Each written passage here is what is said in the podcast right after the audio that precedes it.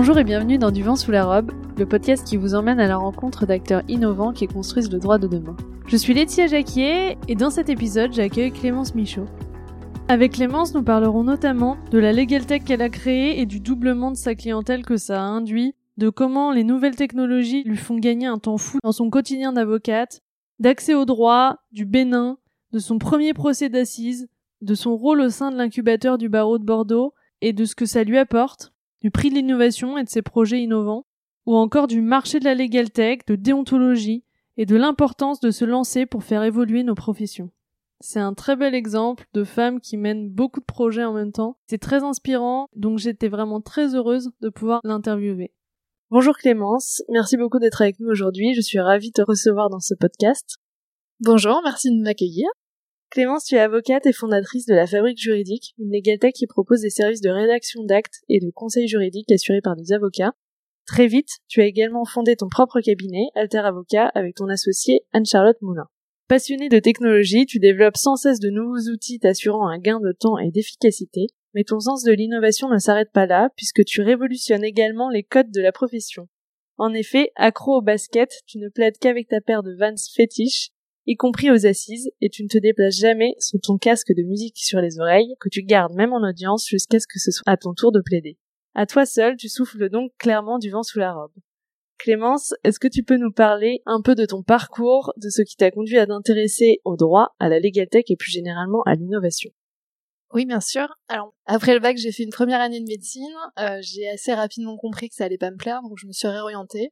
J'ai choisi le droit un petit peu par hasard, donc euh, je suis entrée en fac de droit. J'ai fait euh, mes deux premières années euh, à la fac de Tours, et puis la troisième année, j'ai pu partir en Australie. J'ai fait le tour de l'Australie, et puis j'ai passé ma licence par correspondance à mon retour à la Sorbonne. Puis après, je suis repartie à Tours pour faire un master M1 puis M2 à Tours. Dans quelle matière du coup?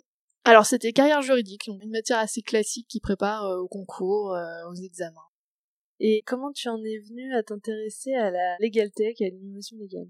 Alors la Legal Tech, c'était un petit peu par hasard en fait. J'ai commencé en tant qu'avocat euh, dans une collaboration classique et puis la collaboration s'est arrêtée. Et à ce moment-là, je me suis demandé est-ce que je devais continuer, est-ce que je devais m'arrêter? J'ai fait une formation euh, sur euh, les modalités d'installation de l'avocat, puisque si je continuais, je savais que ça serait pas en collaboration, mais que ça serait euh, en tant qu'avocat installé à son propre compte. Et donc j'ai fait cette formation, au cours de laquelle on nous a parlé des legal tech et des dangers pour les avocats, des parts de marché qu'elles prenaient aux avocats. Et donc c'est à ce moment-là que je me suis intéressée aux legal tech en me disant, bah, d'accord, ça existe, mais est-ce que les avocats font des legal tech? Est-ce qu'on prend part à ce marché-là ou pas? Et donc voilà, c'est venu un peu comme ça.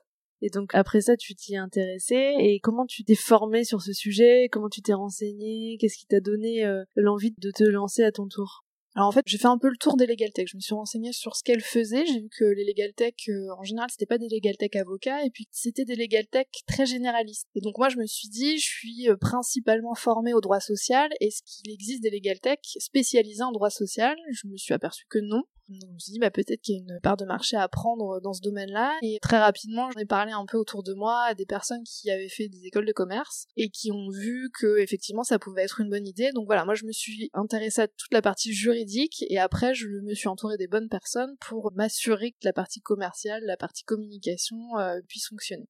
Et est-ce que tu avais déjà un goût pour l'entrepreneuriat plus jeune? Alors pas du tout. En fait, je me voyais pas comme un entrepreneur. Je suis assez créative, mais j'étais plus créative dans le sens artistique du terme. Et bizarrement, en créant la fabrique juridique, je me suis découvert ce goût-là pour l'entrepreneuriat. Et c'est vrai que je pense que maintenant, ça me caractérise vraiment. J'aime bien créer, j'aime bien avoir de nouvelles idées. Et donc, pour le coup, ouais, maintenant, je peux dire que je suis vraiment un entrepreneur. Donc, c'était une belle découverte. Ouais, une super découverte. Et ça m'a permis vraiment d'ouvrir mes horizons et vraiment de multiplier les compétences et de voir autre chose, quoi. Et donc, qu'est-ce que ça t'apporte d'avoir ce volet entrepreneurial et technologique en parallèle de ton activité d'avocat classique, entre guillemets? Bah, la première chose que ça m'apporte, c'est une clientèle différente. Pour le coup, la clientèle que je reçois euh, dans mon cabinet, c'est une clientèle euh, qui est habituée au cabinet d'avocat, donc ça va être des gros entrepreneurs, en dehors de tout ce qui est euh, avocat classique, par exemple divorce, je le fais pas sur internet, mais si je parle vraiment que du droit social, au sein de mon cabinet, ça va plutôt être des gros entrepreneurs. Pour ma Tech, la clientèle, elle est complètement différente puisque ça s'adresse à des petits entrepreneurs justement qui n'ont pas envie d'aller en cabinet parce qu'ils ont peur des honoraires. Là, euh, tout est affiché, tout est clair, tout est simple, tout est rapide. Donc c'est vraiment une autre clientèle. Ça va être petits entrepreneurs, salariés qui ont besoin d'aide et qui savent pas forcément à qui s'adresser. Déjà, ça, c'est un premier point, c'est que ça me double ma clientèle. Mais donc il y a vraiment un apport en termes de développement de clientèle par rapport à juste avoir ton cabinet euh, classique. Ouais, clairement, c'est une autre clientèle et je pense que sans cette clientèle-là, j'aurais pas pu ouvrir mon cabinet euh, d'avocat aussi rapidement puisque ça m'a apporté un chiffre d'affaires que j'ai pu investir après dans mon cabinet. Et en termes de compétences, qu'est-ce que ça t'a apporté cette euh, aventure entrepreneuriale? En termes de compétences, ça m'a apporté pas mal de choses parce que en tant qu'avocat, à l'école, on n'est pas formé sur ce volet entrepreneurial alors qu'on est des entrepreneurs en tant qu'avocat. Donc ça m'a apporté pas mal de compétences sur euh, bah, comment faire un business model, comment faire connaître une entreprise, la publicité qui est quand même différente de celle euh, à laquelle nous on est soumise. J'ai rencontré plein de gens différents, ça m'a vraiment euh, ouvert des horizons que j'avais pas auparavant. C'est vraiment une toute autre aventure et je pense que c'est hyper bénéfique pour un avocat parce qu'on a une autre vision du cabinet d'avocat. On n'est pas centré que sur les dossiers, évidemment c'est la part la plus importante, mais en même temps, on a dans le coin de la tête ce côté aussi, il faut développer la clientèle, il faut développer son cabinet, comment est-ce qu'on fait, comment est-ce qu'on favorise ça? Et quelle est ta plus grande fierté? Ma plus grande fierté, je pense que c'est d'avoir choisi les bonnes personnes pour m'entourer, parce que aujourd'hui, je peux dire que que ce soit à la fois dans la Malégal Tech et dans mon cabinet d'avocat, je suis hyper bien entourée, et ça me permet de m'épanouir dans ces deux activités, de pas me poser de questions, de pas avoir trop de doutes, parce que je sais que mes associés sont là, sont derrière moi, me soutiennent, euh, soutiennent mes idées, ont des idées, c'est un vrai partage. Donc ma vraie fierté, c'est vraiment ça, c'est d'avoir su m'entourer des bonnes personnes. Et la plus grande difficulté que as rencontrée? La plus grande difficulté, elle est assez classique, en tout cas pour quelqu'un qui a fondé une Lagaltech et qui est avocat, c'est le regard des confrères sur cette nouveauté, parce que on n'est pas formé à l'innovation juridique, parce que c'est souvent mal vu, nous, on a fondé la fabrique juridique en 2017, c'était vraiment le tout début des Legal Tech, et voilà, au niveau de l'ordre, euh, ça a été un bouleversement, donc parfois ça a été un peu mal vu, on a mis du temps un peu à s'installer et à montrer que on n'était pas des braconniers du droit comme on a pu l'entendre. Et les confrères, ça a été aussi un peu difficile. Parfois, on a eu des petites réflexions. Il y a des confrères qui n'aiment pas forcément euh, notre façon de voir les choses ce qui s'entend, hein. après chacun fait comme il le souhaite. Mais voilà, je pense que la plus grosse difficulté ça a été ça, ça a été de faire accepter cette légalité, cette conception euh, de l'exercice d'avocat avec les autres confrères. Ça a été vraiment euh, un peu compliqué, maintenant ça va mieux, mais ça reste euh, compliqué. Et tu penses qu'il y a que le temps qui fera évoluer les mentalités ou est-ce qu'il y a d'autres éléments qui peuvent aider justement à permettre une meilleure intégration, une meilleure vision des Legal alors je pense que ça va être plusieurs éléments. Il y a le temps évidemment, parce que là c'est tout nouveau et que les avocats, on est quand même une profession très conservatrice, donc c'est compliqué quand on apporte quelque chose de nouveau pour le faire accepter. Donc évidemment, je pense que le temps va montrer que les legal tech sont pas des braconniers de droit et que c'est plutôt bénéfique pour le métier d'avocat. Je pense aussi que ça va passer par une sorte de contrôle. Là, on parle beaucoup de la labellisation des legal tech. Moi, je suis pas forcément favorable parce que ça peut avoir des dérives importantes. Mais je pense effectivement qu'il va falloir faire le tri dans les legal tech pour que les justiciables puissent euh, savoir quelle tech est euh, éthique, quelle tech n'est pas éthique, à quelle tech ils peuvent faire confiance. Parce que là, euh, un justiciable peut aller sur internet et il sait pas si cette tech elle est compétente, si elle est éthique, si vraiment ça va être une aide précieuse ou pas, ou si ça va le mettre encore plus en galère dans le règlement de son litige. Mais alors après, il faut savoir comment on essaye de faire le tri, ça va être un travail plus compliqué, je pense. Qu'est-ce qui te gêne dans l'idée de la labellisation?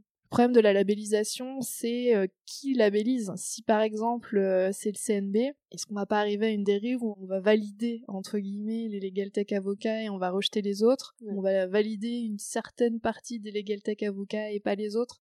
C'est toujours ça en fait le problème d'une labellisation, c'est euh, qui le fait, comment et dans quel but? Est-ce qu'on va pas arriver à un espèce de monopole des barreaux, des ordres Oui, finalement revenir à un monopole alors que justement c'était en train d'ouvrir la concurrence. C'est exactement ça le problème. Alors c'est bien de pouvoir faire le tri. Après la labellisation, est-ce que ça va pas trop loin? Est-ce que ça va pas créer des dérives euh, qui au final vont un peu rendre le truc euh, mauvais de l'intérieur? Je voilà, moi je suis pas pour la labellisation parce que j'ai peur de ces dérives là.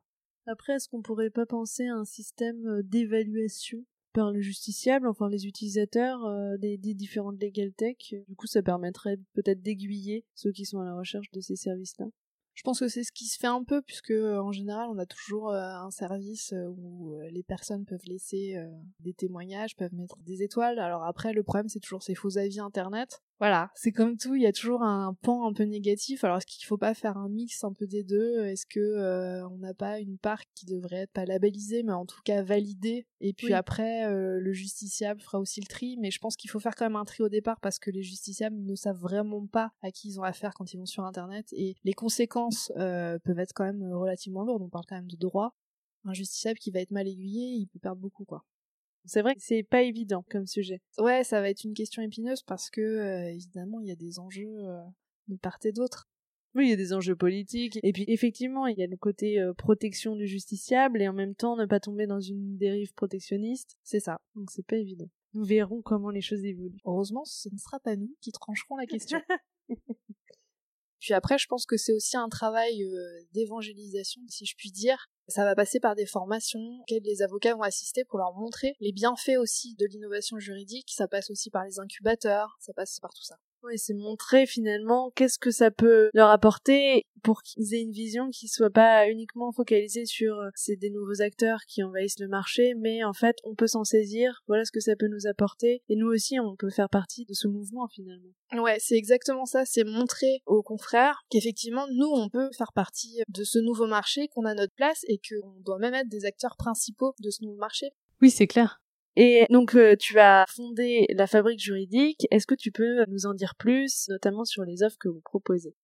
Oui, alors la fabrique juridique, c'est une plateforme euh, à la base spécialisée en droit social. Maintenant, ça s'est un petit peu étendu au droit commercial, puisqu'en fait, nos clients nous ont fait comprendre que leur souhait, c'était vraiment d'avoir une prise en charge de A à Z, donc de la création d'entreprise après à la gestion de l'entreprise, gestion des salariés. Donc voilà, sur notre plateforme, en fait, on a accès à des documents juridiques, par exemple, typiquement un contrat de travail, vous avez envie d'avoir un CDI, vous allez sur la fabrique juridique, vous remplissez un questionnaire, et puis euh, l'avocat en charge du dossier va pouvoir euh, vous faire votre CDI très rapidement, vous l'avez en 72 heures sur votre boîte mail, donc c'est assez simple, vous savez combien vous payez à l'avance, et voilà. On a aussi un système de consultation téléphonique. Alors ça s'adresse principalement, en tout cas nous c'est ce qu'on en a vu de, de, la pratique, aux salariés qui ont des questions sur euh, leur contrat de travail, sur leurs conditions de travail. C'est des petites consultations assez rapides et puis on fait euh, après aussi de la relecture de documents. Donc ça c'était la fabrique juridique à la base. Là on a un nouveau produit qui sort en partenariat avec l'exbase euh, qui concerne la rupture conventionnelle où là on va avoir un calculateur d'indemnité, on va avoir accès à des bases de données pour cerner un peu en fonction euh, du métier, en fonction de la zone géographique dans ces cas-là combien la directe a accordé, voilà ce qui se passe au niveau des tribunaux aussi. Donc c'est plus un outil prédictif entre guillemets. Ouais, en fait le premier outil c'est le calculateur qui est très simple, hein. il suffit de rentrer la convention collective, le poste, l'ancienneté et puis ça sort euh, l'indemnité légale. Et puis ouais le deuxième outil c'est un peu plus prédictif puisque effectivement on va prendre en compte la jurisprudence et puis les données de la directe en fait pour dire ben voilà dans ce cas-là avec cette ancienneté sur ce poste dans votre zone géographique il y a une personne qui a eu temps donc après ça va jouer pour les négociations. Et puis le dernier produit ça sera la prise en charge par un avocat de la rupture conventionnelle où là on se chargera de négocier, euh, de faire la convention. Voilà donc vous accompagnez vraiment à toutes les étapes euh, en droit social, mais aussi dans d'autres domaines. C'est ça. Et donc en gros, si je veux avoir euh, par exemple un contrat de travail, je remplis un questionnaire. Donc ce questionnaire, comment est-ce qu'il a été pensé Comment est-ce qu'il a été créé? En fait, j'ai créé au départ la trame du contrat de travail, et puis après j'ai créé le questionnaire en fonction des champs du contrat de travail. C'est-à-dire, euh, au départ, on a nom, prénom, par exemple. Donc le questionnaire, c'est assez simple. Euh, indiquez vos noms, prénoms. Et voilà, en gros, le questionnaire répond à l'acte demandé au contrat de travail. Voilà, il été fait un peu euh, comme un miroir, et ça permet vraiment de remplir tous les champs. Qui fait que, en tant qu'avocat, quand moi je reçois le questionnaire, mais après c'est des champs à compléter. Alors évidemment, c'est un peu plus compliqué que ça, par exemple pour les contrats de travail, parce qu'il y a beaucoup d'options il peut y avoir une clause de non-concurrence, il peut y avoir plein d'options différentes. Donc c'est compliqué quand on voit la trame et le questionnaire. Au départ, c'est compliqué. ça doit pas être évident de penser à toutes les options, toutes les variables. Ouais, à élaborer, ça a été long, ça a été compliqué parce qu'en plus moi j'ai ma vision juridique, mais évidemment c'est pas moi qui ai codé les actes. Donc après il a fallu travailler aussi avec euh, un développeur lui faire comprendre que voilà c'était telle option que du coup ça renvoyait à tel champ. Enfin voilà ça a été difficile à élaborer ça a duré quelques mois et euh, là maintenant ça tourne plutôt bien. Et justement ce mélange de compétences tech et juridiques t'as trouvé ça facile de co-créer ces questionnaires avec le développeur? Est-ce qu'il y avait des incompréhensions entre vous du fait que vous ayez des profils différents? Ouais, alors ça a été assez simple avec mes associés, y compris avec euh, Pierre qui n'est pas avocat, parce qu'il connaît très bien le monde du droit, donc il avait cette vision. Par contre, effectivement, avec le développeur, ça a été compliqué. On en a eu plusieurs, parce que c'est pas un site vitrine comme on a l'habitude de le voir, c'est vraiment euh, un site très particulier. Il faut comprendre quand même un peu le droit pour comprendre les champs, pour comprendre les questions. En plus, droit social, c'est quand même très spécifique. C'est des termes quand même particuliers, il n'y a pas de synonyme. Et donc parfois, euh, ouais, ça a été euh, problématique. Par exemple, un échelon, euh, une catégorie, ce sont des choses. moi, ils me demandaient de définir ça, sauf que bah il n'y a pas vraiment de définition. C'est voilà. Donc non, non, avec les développeurs c'est compliqué. Là on a trouvé un très bon développeur qui va très certainement devenir associé de la fabrique parce qu'on s'est rendu compte que c'était une compétence qui était indispensable. Donc voilà, on a trouvé le bon, donc on ne le lâche plus. Mais non, c'est compliqué d'associer toutes ces compétences. Après, c'est hyper enrichissant. Mais au départ, ouais, il faut du temps pour s'apprivoiser. Et qui sont tes associés et quels sont leurs profils? Alors mes associés, au départ on était cinq, maintenant on n'est plus que trois, donc je vais parler des trois qui.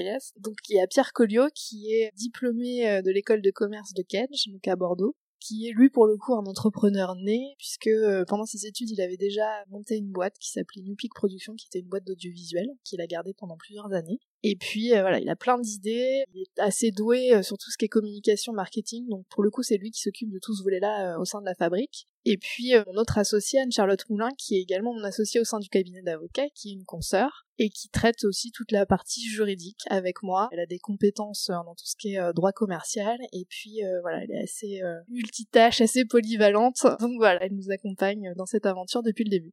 Et donc, quel type de client a recours à vos services via la fabrique juridique? En général, de ce qu'on a remarqué, c'est plutôt des petits entrepreneurs, puis des salariés. En gros, ce sont des personnes qui n'osent pas aller euh, dans un cabinet d'avocats, qui ont toujours cette peur, qui revient souvent en disant on rentre, on sait pas combien on va payer, c'est assez flou, euh, les honoraires, le temps. Et puis c'est aussi des petits entrepreneurs qui n'ont pas le temps d'aller en cabinet d'avocats, parce que souvent ils gèrent tout, ils gèrent euh, leur cœur de métier, ils gèrent la compta, ils gèrent le social, et c'est compliqué pour eux de prendre du temps pour aller dans un cabinet, de prendre rendez-vous, de passer du temps chez leur avocat, de revenir, de repartir. Donc en général, ce sont des petits entrepreneurs, des salariés qui ont besoin que ça soit rapide, qui vont nous contacter après leur temps de travail, qui vont nous dire, bah voilà, j'ai besoin d'un CDI. Hop, ils le font le soir chez eux en rentrant, ils remplissent le questionnaire, ils savent qu'ils l'ont hyper rapidement, ils savent que c'est euh, à tel prix. Donc voilà, c'est plutôt cette cible-là. Et est-ce qu'il y a des avocats qui sous-traitent aussi? On en a. on a pas mal de confrères maintenant qui commencent effectivement à sous-traiter, qui faisaient pas forcément de droit social ou de droit commercial, et qui ont bien compris que, en passant par la fabrique juridique, ils pouvaient se faire une marge assez intéressante. C'est pas mal parce que ça démocratise et ils ont raison. Oui, bah finalement, les legal tech, c'est pas mal du coup. Eh bah oui. Et quel est le retour de vos clients? Est-ce que vous avez beaucoup de demandes? Est-ce qu'ils sont contents de ce nouveau service que vous proposez? Alors jusqu'à présent oui, euh, on n'a pas eu, euh, en tout cas de mémoire, euh, on n'a pas eu d'ailleurs de clients mécontents. En général ils sont hyper satisfaits, ne serait-ce que par le délai, puisque c'est 72 heures maximum, et ils sont hyper contents d'avoir leur acte dans les 72 heures, parce qu'en général, comme c'est des petits entrepreneurs, bah, ils font ça un peu la dernière minute. Et donc voilà, ils ont tout au moment où il faut, ils ont les conseils. donc ouais, pour l'instant ils sont super contents, et puis c'est un nouveau marché, c'est Internet, donc maintenant ça se fait de plus en plus, hein, c'est hyper rare les gens qui ne passent plus par Internet nos même pour trouver un avocat, euh, le premier réflexe c'est taper euh, avocat divorce euh, Bordeaux et de regarder les avis, les étoiles, voilà. Donc pour l'instant, on a une clientèle qui est hyper satisfaite par les tarifs, par la rapidité, et donc forcément ça nous encourage à continuer et à développer ce marché-là. Et justement, en parlant de tarifs, vous, votre idée, c'était vraiment de rendre accessibles vos prestations en proposant des tarifs super compétitifs?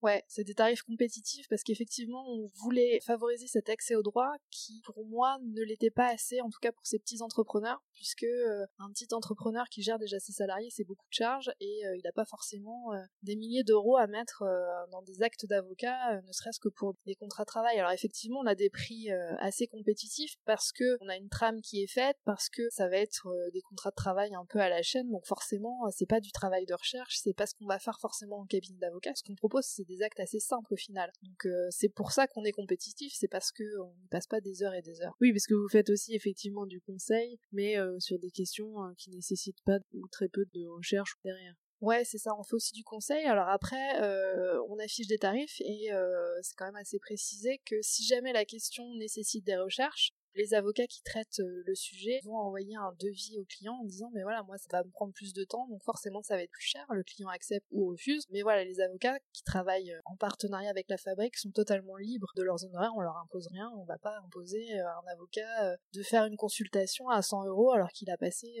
6 heures, 7 heures, 10 heures de recherche dessus quoi. Oui, ce serait pas rentable. En plus, à terme, il n'y aurait pas trop de satisfaction.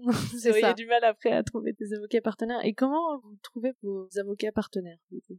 Alors les avocats partenaires, au départ, c'était vraiment un système de bouche à oreille. En fait, au départ, c'était vraiment à Bordeaux les confrères qu'on connaissait, en qui on avait confiance, parce que la fabrique, c'est quand même un système assez familial et on fonctionne beaucoup à la confiance. Donc maintenant, c'est toujours un peu le cas. Le bouche à oreille se fait un peu plus. Alors effectivement, dans d'autres barons, on connaît pas forcément. Donc en général, il y a un appel téléphonique, on fait connaissance, et puis si le feeling passe bien, si on se rend compte que la personne correspond euh, un peu à notre état d'esprit, travaille bien et est motivée, il n'y a pas de raison qu'il travaille pas avec nous. Alors après, c'est vrai qu'on favorise euh, sûrement un peu plus les jeunes confrères euh, qui sont plus dans cet état d'esprit peu innovation. Et puis on se dit aussi que ça leur permet de développer leur clientèle, ça leur permet d'augmenter leur chiffre d'affaires. Et pour des jeunes confrères, c'est toujours euh, satisfaisant d'être dans cette mouvance-là, d'aider les jeunes confrères.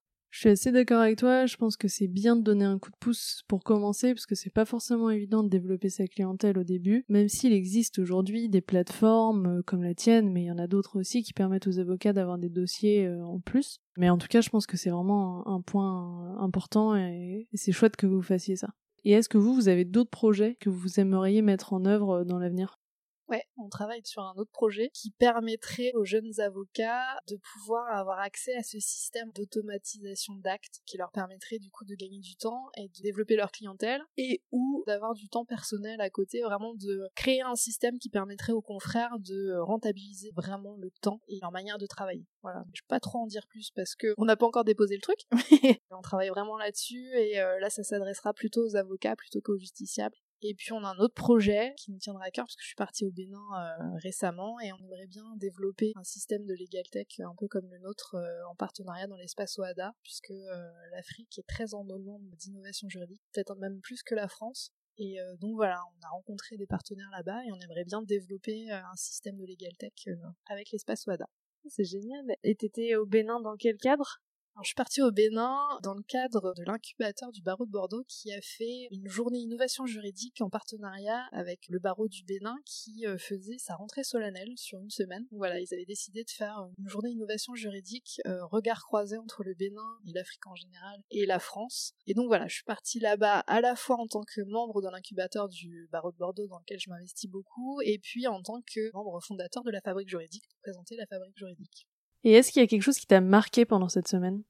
Il y a un truc qui m'a marqué, c'est que pour le coup, les confrères béninois sont hyper intéressés par tout ce qui est innovation juridique, ce qui n'est pas forcément le cas en France où c'est un peu plus poussif, un peu plus compliqué. Ils ont vraiment compris en fait les enjeux et puis les avantages de ces solutions-là, et donc ils sont vraiment à fond sur l'innovation juridique, ils sont hyper enthousiastes, hyper motivés. Donc ça change vraiment de la France où on a un peu de mal à faire comprendre les avantages de tout ça. Pour le coup, là-bas, c'est vraiment pas le cas. Et est-ce qu'il y a déjà des legal tech qui ont été développés au Bénin? Ouais, il y a déjà des legal tech et même des legal tech qui sont utilisés euh, par l'ordre. Ils ont un espèce de système de RPVA et en fait c'est une legal tech qui développe ça. Ouais, ouais, ils ont pas mal de legal tech qui sont utilisés et par l'ordre, par les barreaux eux-mêmes, quoi, pas forcément par les confrères. C'est intéressant la différence euh, de vision des choses. Euh. Ouais. Est-ce qu'il y a des domaines de développement qui priment sur d'autres en Afrique?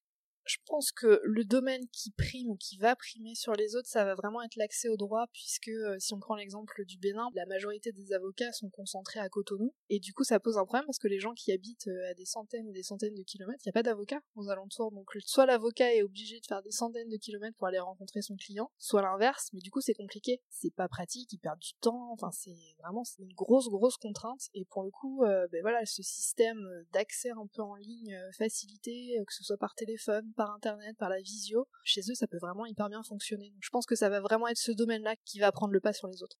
Et en parallèle de ça, donc tu t'es mise à ton compte, tu as créé euh, Alter Avocat. Assez rapidement, finalement, après le CAPA, tu t'es associée à Anne-Charlotte Moulin. Est-ce que tu peux nous parler un peu plus de votre cabinet, de ce que vous faites et de comment tu innoves aussi au sein de ton cabinet?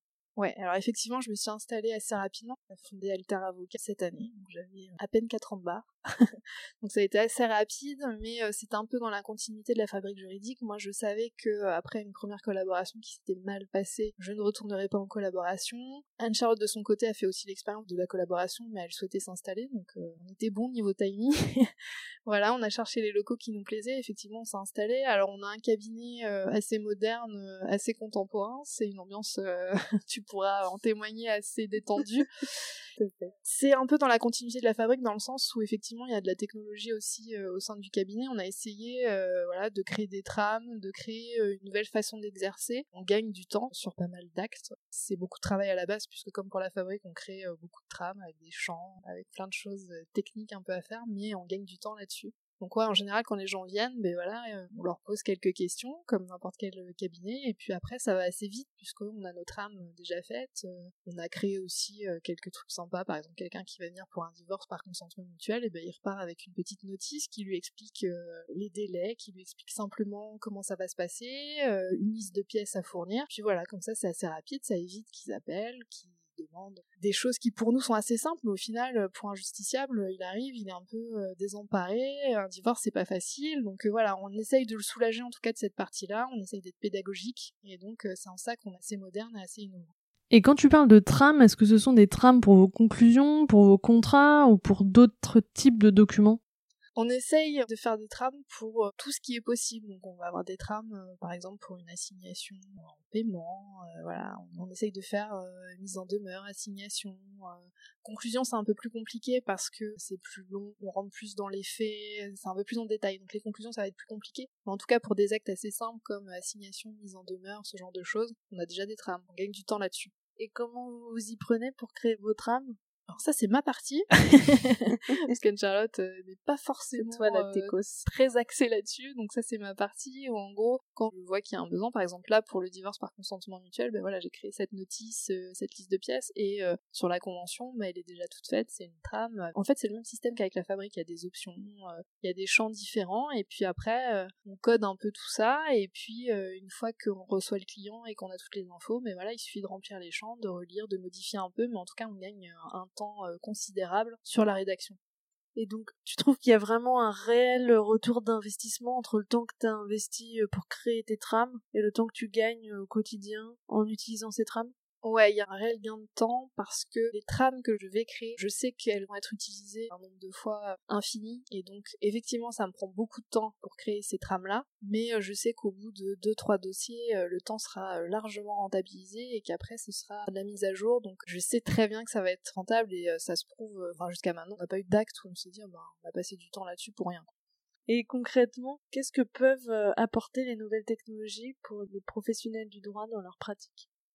Bah, je pense déjà le fait de développer sa clientèle en partant à la conquête euh, d'une clientèle qui avait été un peu oubliée, un peu sous-estimée, c'est déjà un intérêt principal. Ça va permettre euh, de développer sa clientèle et donc son chiffre d'affaires, donc c'est déjà pas mal, on va toucher plus de justiciables. C'est à la fois euh, un avantage pour nous les professionnels du droit, mais aussi pour les justiciables qui vont avoir un vrai accès à la justice, pas seulement réservé à certaines personnes. Il y a un gain de temps aussi et d'efficacité. Ouais, il y a un gain de temps et d'efficacité et je pense que avec la nouvelle génération, on va plus avoir des collabs qui vont accepter de travailler de 7h du mat euh, à 21h, 22h, 23h tout le temps, euh, les week-ends, pendant les vacances. Maintenant, euh, on a une génération d'avocats qui aiment son métier, qui veut exercer mais qui veut aussi avoir une vie personnelle, une vie familiale à côté et c'est très bien et heureusement qu'on en arrive là parce que c'était triste avant. Donc donc ouais, il y a un gain de temps et, et je pense que c'est bien, ça va créer un vrai équilibre, on aura plus euh, peut-être ces avocats qui étaient fatigués, qui en avaient marre du métier, qui quittaient la robe. Il y a quand même un gros pourcentage maintenant de jeunes confrères qui quittent la robe euh, hyper tôt parce que c'est compliqué, franchement c'est très compliqué comme métier. Et peut-être que ces nouvelles technologies et cette nouvelle façon d'exercer va pouvoir aider ces confrères un peu en difficulté en leur permettant d'avoir du temps libre à côté, donc de trouver un vrai équilibre. Oui, et puis aussi peut-être de se mettre plus rapidement à son compte si c'est leur souhait et quelles sont les limites de l'utilisation des nouvelles technologies au service du droit aujourd'hui pour toi? Les limites, justement, je pense qu'il faut pas qu'on tombe sur une espèce de robotisation du droit. Parce que la justice, quoi qu'on en dise, ça reste quand même quelque chose de lié à l'humain. Il y a quand même toujours une part de feeling, une part de présentation, sinon nous, avocats, on servira à rien. Hein. Une plaidoirie, elle peut complètement retourner un juge et changer tout l'aspect du dossier. Et ça, c'est une part assez importante de notre métier. Donc voilà, je pense qu'il faut un peu des deux. Il faut effectivement s'aider de ces innovations technologiques pour nous aider, nous, dans notre façon d'exercer, pour aider le justiciable à avoir accès à la justice. Et après, il faut laisser aussi la place à l'humain. Donc voilà, toute la question va être de trouver euh, vraiment le bon équilibre entre ces deux aspects. Oui, finalement, utiliser la technologie pour gagner du temps, pour rendre le droit plus accessible euh, et intelligible, mais en même temps faire attention à ne pas aller trop loin dans la déshumanisation de la justice. Ouais, et je fais toujours le parallèle un peu avec la médecine. Euh, par exemple, en dermato, il existe un logiciel. Si on prend en photo, par exemple, une tache sur la peau, le logiciel, je crois qu'il détecte à peu près 80-90% des pathologies liées à ça. Donc, en gros, ça voudrait dire que le dermato n'aurait quasiment plus rien à faire, à part euh, dans 10% ou 20% des cas. Et en fait, tout le but là, c'est d'aider justement euh, ces praticiens de la médecine à améliorer un peu leur façon de travailler, tout en restant dans l'humain, parce que effectivement, on va avoir telle pathologie, mais après, il y a quand même toute la partie humaine à prendre en compte, toute la souffrance du patient et c'est pas rien. Donc je pense qu'un peu comme pour la médecine, il va falloir nous qu'on trouve le bon équilibre entre ces deux aspects-là, puisqu'on a quand même une grosse partie en tant qu'avocat qui reste dans l'écoute, le conseil au client, et c'est hyper important. Euh, un client, il vient pas forcément pour avoir une solution, on peut la trouver sur internet cette solution en général. Il vient aussi pour qu'on le rassure, pour qu'on lui explique ce qui va se passer. Oui, pour être accompagné. Exactement. On a quand même un rôle de conseil, et ce mot-là, il n'a pas été placé là pour rien. On est vraiment un conseil je pense que effectivement, il faut trouver le bon équilibre. Après, si on gagne du temps par l'utilisation de nouvelles technologies, est-ce que on n'aura pas justement plus de temps à consacrer à cet aspect relationnel? C'est exactement ça le, but. Enfin, en tout cas, nous, euh, au sein d'Alter Avocat, c'est comme ça qu'on le conçoit. On a effectivement automatisé tout ce qu'on pouvait automatiser en termes d'administratif, euh, de choses un peu répétitives. Et euh, justement, on consacre beaucoup de temps à écouter nos clients, à les conseiller, et euh, c'est ça qui est apprécié, je pense. C'est à chaque fois on nous dit, mais au moins vous avez le temps, on passe vous voir, euh, vous nous recevez, vous répondez au téléphone. C'est tout bête, mais il y a plein de cabinets maintenant qui n'ont plus le temps de répondre au téléphone, et nous, on accorde vraiment cette part importante à l'écoute, au conseil, et je pense que c'est important dans notre métier. Oui, c'est vrai que si tu regardes la réputation des avocats, une des premières choses qu'on peut dire, c'est euh, que finalement, on s'occupe pas des clients, qu'on leur répond pas au téléphone, alors que derrière, il y a un enjeu souvent émotionnel, euh, et des personnes qui sont angoissées, euh, pour qui ça représente une étape importante, et qui se sentent un peu délaissées. Donc, je pense qu'effectivement, si on peut, par l'utilisation d'outils technologiques ou méthodes innovantes, arriver à les faire se sentir plus écoutés, plus accompagnés, c'est gagnant-gagnant finalement. Ouais, exactement. Et est-ce que tu penses que les professions du droit gagneraient à travailler de façon plus collaborative avec leurs clients. Donc, je sais que tu euh, aimes beaucoup le collaboratif. Comment vous, vous travaillez de façon plus collaborative avec vos clients? Alors nous, en fait, quand on reçoit un client et qu'on ouvre un dossier, le client a un compte client sur lequel il peut se connecter et en fait, on partage par exemple les documents euh, par le biais de ce compte client. Donc euh, il a accès à tous les documents et puis il peut m'en fournir d'autres, je peux lui en fournir aussi. Et il voit aussi l'avancée de son dossier. Voilà, donc on partage vraiment tout ça avec nos clients et puis on fonctionne euh, vraiment sur un système de confiance. pour moi, c'est vraiment euh, le travail de l'avocat, il se fait qu'on le veuille ou non en collaboration avec le client. Oui, et puis en plus, là je pensais à l'espace client que vous avez créé. Finalement, c'est aussi gagnant pour vous parce que si le client sait où en est l'avancement du dossier, qu'il peut envoyer les pièces, qu'il peut avoir accès aux différents documents, bah, il va pas vous appeler de manière récurrente. Exactement. Il a l'information. Ouais, il a l'information. Lui, il est va pas nous appeler. Et puis aussi, c'est pas perdu dans des mails. Tout est dans ce dossier-là, d'un côté comme de l'autre. Et donc, à mon sens, c'est quand même euh, mieux de travailler dans ce contexte-là. Et toi, est-ce que tu as un domaine de spécialité euh, dans ton exercice? Alors, j'ai pas la spécialisation euh, à proprement parler, oui. parce que j'ai pas passé l'examen. Mais euh, voilà, moi j'ai été formée sur le droit social, donc euh, j'exerce principalement le droit social. Après, ma vraie passion, en tout cas euh, dans le cadre de mon exercice, ça reste le droit pénal. C'est vraiment dans ce domaine-là où je m'épanouis, je me sens mieux, et puis pour le coup c'est là où il y a un vrai challenge, en tout cas à mes yeux. Donc, voilà, j'ai cette double casquette-là, je fais beaucoup de droit social, mais en même temps, le droit pénal c'est vraiment le domaine que j'aime par-dessus tout. Et récemment, je crois que tu es allé plaider aux assises pour la première fois. Ouais, j'ai plaidé deux dossiers d'affilée, deux semaines d'affilée. Tu me disais que tu ne plaides jamais sans tes fans euh, fétiches. Quels sont leurs super pouvoirs?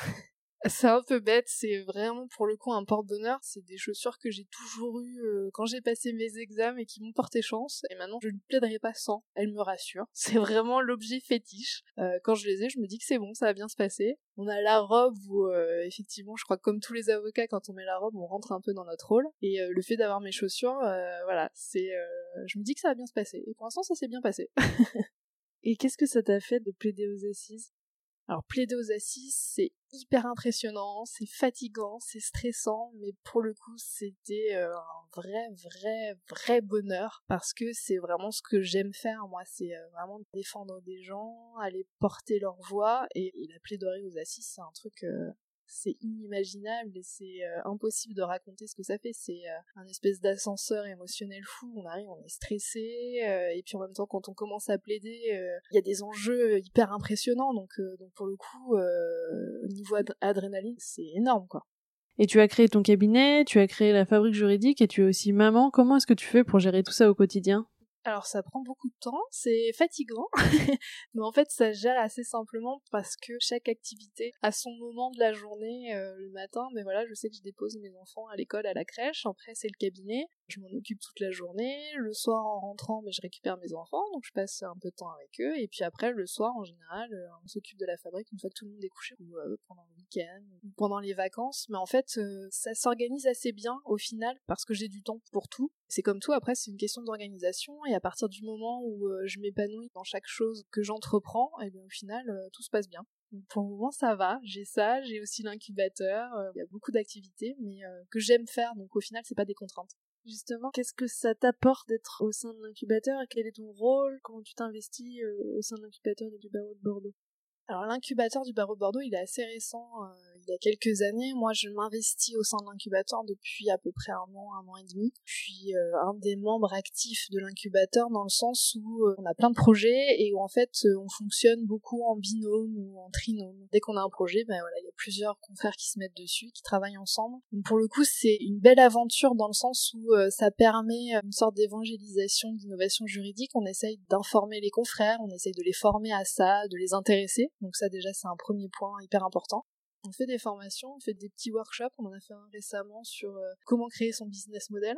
Et là, on a décidé du coup de faire des workshops assez régulièrement tous les 2-3 mois sur des thèmes, par exemple, je crois qu'on en a un bientôt sur euh, comment bien se référencer sur Internet. C'est vraiment des petits ateliers qui permettent d'améliorer aussi le quotidien des avocats euh, d'un point de vue innovation juridique. Puis après, ce qui est euh, vraiment gratifiant, c'est le fait de travailler en équipe avec des confrères euh, très motivés. Et pour le coup, euh, l'incubateur, c'est une petite équipe, mais ça fonctionne super bien. On a notre vice-bâtonnier Pierre Grammage qui est à la tête de cet incubateur et qui a cette espèce de pouvoir entre guillemets. Il est très optimiste, il nous pousse un peu et puis ça fonctionne bien. Pour le moment, ça fonctionne super bien. On a eu pas mal de beaux projets. On a eu le Bénin, on était parti aussi au Québec dans le cadre d'une journée pareil, regard croisé. Donc voilà, c'est hyper stimulant de travailler dans cette équipe-là. Et du coup, au sein de l'équipe, c'est essentiellement des avocats qui ont aussi créé une Legal Tech euh, en parallèle de leur activité Pas du tout. Pas une... en fait, je suis la seule pour le moment à avoir une Legal Tech euh, au sein des membres de l'incubateur. C'est vraiment des confrères intéressés par l'innovation juridique. Alors, ils sont pas forcément euh, acteurs de cette innovation juridique dans le sens où ils n'ont pas de legal tech, mais par contre, ils ont bien compris les enjeux, ils ont bien compris que la façon d'exercer de l'avocat allait devoir changer, allait évoluer avec le temps. Et donc, ils sont hyper investis dans cette mouvance-là et c'est bien aussi que ce soit pas forcément des acteurs de la Legal Tech parce que euh, on est hyper complémentaires en fait. Moi j'apporte mon réseau Legal Tech puisque euh, le monde de la Legal Tech est assez petit, on se connaît euh, tous un peu les uns les autres. Et puis après on va avoir des confrères qui vont apporter un regard un peu plus scientifique sur les programmations avec des thèmes par exemple justice prédictive. C'est pour ça qu'on travaille souvent en binôme parce qu'on a en général ces compétences qui se complètent. Et dans ces cas-là, par exemple sur la justice prédictive, si vous organisez des événements ou des conférences sur le sujet, vous faites venir des acteurs de ce domaine-là ou c'est plus ces avocats qui s'y intéressent, qui parlent de ce qu'ils ont appris? Récemment, là, on a eu le prix de l'incubateur, le prix de l'innovation. Il y avait une partie sur la justice euh, prédictive. On a fait venir euh, des acteurs. Alors justement, on essaye de pas prendre des avocats. On essaye de prendre dans des domaines tout autres. Donc on a eu des spécialistes qui sont venus nous présenter des robots du futur. C'était génial à voir, c'était hyper intéressant. Et puis après, on a évidemment euh, certains acteurs, comme par exemple l'Exbase qui va présenter ses produits en rapport avec la justice prédictive. Enfin voilà, on a des acteurs un peu plus axés sur le droit. En général, on essaye d'inviter vraiment des gens de tout autre domaines pour montrer que bah, au final l'innovation ça touche tous les domaines, pas forcément le droit, et qu'après ça peut aussi également se croiser. Et sur le prix de l'innovation, est-ce que tu peux nous parler de quelques projets?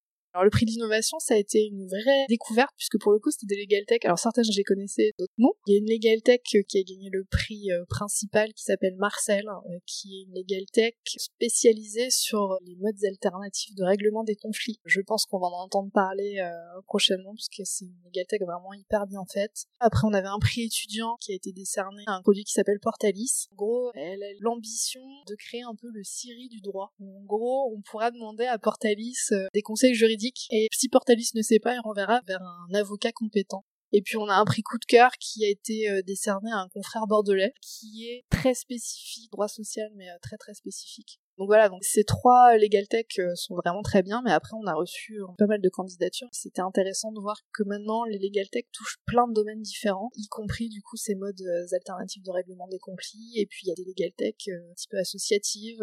Moi j'aime beaucoup V pour Verdict par exemple, qui pour moi est une super Legal Tech, qui a maintenant monté cesser le feu dans la continuité de ça, et, voilà, je trouve ça hyper intéressant maintenant ces Legal Tech qui fonctionnent sur tout ce qui est collaboratif. Je suis tout à fait d'accord avec toi, je trouve que c'est top ce que font Elisabeth Gello, Bruno Aguirre Valadeo et toute leur équipe. Je pense qu'il y a vraiment beaucoup de choses à faire pour protéger les consommateurs et plus généralement les citoyens. Et ils sont vraiment hyper engagés. Je pense qu'on a vraiment besoin de gens comme eux, donc je leur souhaite beaucoup de réussite. Ouais, exactement. On avait également euh, un projet étudiant, moi, que j'aime beaucoup, qui s'appelle J'ai le droit, qui est euh, un peu une plateforme d'aide euh, aux émigrés qui arrivent en France, qui sont un peu perdus. Et en fait, sur cette plateforme-là, ils pourront avoir accès à un peu tous les services auxquels ils auront besoin. par exemple, une assistante sociale, un avocat. Voilà, ça c'est un projet étudiant personnellement je le trouve vraiment hyper bien fait alors il y a quelques petites adaptations à faire mais voilà ça reste un peu dans cette mouvance un esprit collaboratif qui moi me plaît beaucoup et est-ce que tu penses que ce serait intéressant que des startups euh, du droit qui n'ont pas forcément été créées par des avocats développent des outils en partenariat avec des avocats? Ouais, moi je suis assez pour tout ce qui est collaboratif, on l'aura compris. Mais ouais, je pense qu'un avocat tout seul ne peut pas créer une legal tech parce que nous on est concentré sur notre cœur de métier et qu'on n'a pas les compétences marketing, euh, commerciales, euh, même du développeur, on n'a pas ces compétences-là. Et, euh, et ouais, je pense qu'il faut savoir s'entourer de bonnes personnes, alors pour développer son produit, mais après c'est aussi bien de développer des produits qui touchent d'autres domaines. Et j'aimerais bien qu'on parle un peu du marché de la legal tech. Est-ce que tu dirais que les outils technologiques existants remportent euh, un succès ou est-ce que c'est encore assez timide euh, comme réussite? Je pense que c'est assez limité. Par exemple, en droit social, tout ce qui est rédaction, par exemple de contrat de travail, de courrier, ça, ça va. C'est assez démocratisé, les gens ont confiance parce qu'ils ont l'impression que c'est des petits trucs, alors que non, ça peut avoir une lourde incidence. Mais voilà, ça c'est des choses, je pense, c'est entré dans les usages, donc les gens n'ont pas de difficulté à aller sur Internet et à chercher un contrat de travail et à le faire sur Internet. Par contre, tout ce qui va être contentieux, litige, ce genre de choses-là, c'est plus compliqué. Parce que je pense que les gens ont encore besoin de voir ont besoin de voir leur avocat, de voir que c'est une vraie personne qui existe vraiment, que c'est pas un nom qu'on a inventé comme ça, et derrière c'est 15 juristes. Ils ont besoin de voir que c'est un avocat qui prend en charge leur dossier, et qu'ils auront affaire à cet avocat-là. Alors je pense que pour développer ça, on va passer par la visio, qui moi me paraît être un outil euh, pour le coup primordial, parce que effectivement ça va faire gagner du temps à tout le monde, parce qu'il y aura plus de rendez-vous physiques, mais ils verront la personne qui s'occupe de leur dossier. Ouais, c'est une bonne solution. Je pensais à ce que tu disais, notamment en Afrique. Là, pour le coup, ça a un impact encore plus important. Ouais, exactement. Et quelles sont, selon toi, les réticences ou les freins les plus importants à l'innovation et au développement de la legal tech Je pense que le frein principal, et euh, là je vais créer un tollé, c'est la déonto. Alors non pas que je sois anti-déonto, loin de là, euh, elle est hyper importante dans notre métier et heureusement qu'on a euh, une déonto euh, bien mise en place, mais je pense qu'elle est un peu poussiéreuse et que malheureusement ou heureusement, il va falloir l'adapter. Ça va être un travail compliqué mais nécessaire et il va falloir le faire vite parce qu'effectivement sinon on va se faire manger entre guillemets par les legal tech non éthiques qui qui sont pas soumis aux mêmes règles. Voilà, qui sont pas soumis aux mêmes règles. Et voilà, je pense que le frein principal, malheureusement, c'est la déonto, alors que ça pourrait être l'inverse. Ça pourrait nous aider, ça pourrait nous favoriser. Donc voilà, va falloir dépoussiérer tout ça. J'ai confiance, je pense que ça va arriver. Ça va de toute façon être nécessaire. Et justement, comment faire en sorte que les ordres et les professionnels du droit finalement construisent un nouveau modèle de cabinet, de structure juridique ensemble? Ça, ça va être compliqué. Je pense que ça va se faire quand on va donner une part un peu plus importante, peut-être aux confrères qui prônent un peu cette innovation juridique, cette modernisation de la profession. Ça commence un peu à arriver. Je sais qu'au barreau de Paris, euh, on a des confrères qui sont très impliqués euh, dans, ce, dans cette mouvance-là, qui, euh, qui ont été élus membres du Conseil de l'Ordre. Donc je pense que leur voix va être entendue. Mais voilà, je pense que ça va passer par là parce que c'est compliqué de changer les choses et que euh, c'est important d'avoir les anciens parce que euh, ils ont une expérience, ils ont l'expérience, voilà, et puis ils connaissent la profession euh, beaucoup mieux que les jeunes confrères. Mais il faut des deux, il faut panacher tout ça et ça va être nécessaire et je pense que ça va arriver que par ce biais-là. Et maintenant, on passe à la partie conseil. Quelles nouvelles compétences penses-tu que les professionnels du droit devraient acquérir? Alors, je pense vraiment que les professionnels du droit devraient être formés dès l'école, en tout cas je parle pour les avocats, à tout ce qui est euh, lié à l'entrepreneuriat, puisque comme j'ai expliqué, on n'est pas formé du tout à ça alors qu'on est des entrepreneurs. Et du coup, moi, ça m'étonne pas qu'il y ait des cabinets qui peinent euh, à se développer ou qui mettent la clé sous la porte parce que euh, on n'est pas bon dans ce domaine-là et c'est compliqué de se former une fois qu'on a lancé son cabinet et qu'on a tout le côté juridique déjà à faire. Je pense vraiment que s'il y a une chose à développer et une chose à encourager, c'est ça. Qu'est-ce que tu dirais aux professionnels du droit qui nous écoutent et qui sont réticents à l'idée de se lancer dans une démarche plus innovante? Comment tu les convaincrais? Alors moi, je leur dirais déjà dans un premier temps de se renseigner, parce qu'au final, j'ai remarqué que la plupart des confrères sont contre l'innovation par principe, et quand ils s'y intéressent, quand ils se forment, quand ils apprennent un peu, qu'ils regardent un peu tout ça, et ben au final, il y a toujours un côté qui arrive à les convaincre. Alors parfois c'est la justice prédictive, parfois c'est l'automatisation, parfois c'est autre chose, mais je pense qu'un confrère va toujours être intéressé par un pan de l'innovation. Donc moi je lui conseillerais déjà de s'informer avant de dire qu'il est contre. Et comment se former et s'informer? Il y a plein de façons de se former et de s'informer. Il y a de plus en plus de formations euh, dispensées par les écoles, par les ordres, par les incubateurs, qui sont très accessibles aux confrères. Et puis après, bah, tout bêtement, sur Internet, on peut trouver euh, des articles, il y a des forums, il y a Village de la Justice, il y a des podcasts comme le tien. Voilà, il y a plein de façons de se renseigner et après de se former. Et quels sont les premiers pas à faire selon toi si l'on veut innover, moderniser sa pratique, hormis euh, celui dont on parlait juste avant, c'est-à-dire la formation? Quand on s'est formé, on a une idée un peu générale de ce qui existe, etc. Mais après, on ne sait pas comment s'y prendre. Le premier pas, c'est de s'entourer des bonnes personnes. Vraiment, je reviens là-dessus, mais voilà, je pense que nous tout seuls, en tant qu'avocats, on a une vision trop juridique, trop littéraire, euh, et puis trop cernée sur notre profession. Il faut demander conseil euh, à droite à gauche, s'entourer d'une personne qui s'y connaît euh, en marketing, en communication. Il faut demander à un développeur si c'est faisable, parce que parfois on a une idée et puis en fait c'est pas du tout faisable en l'état actuel des choses. Et sur quelle note tu voudrais terminer cette interview? Sur quelle note Ça, c'est une question piège.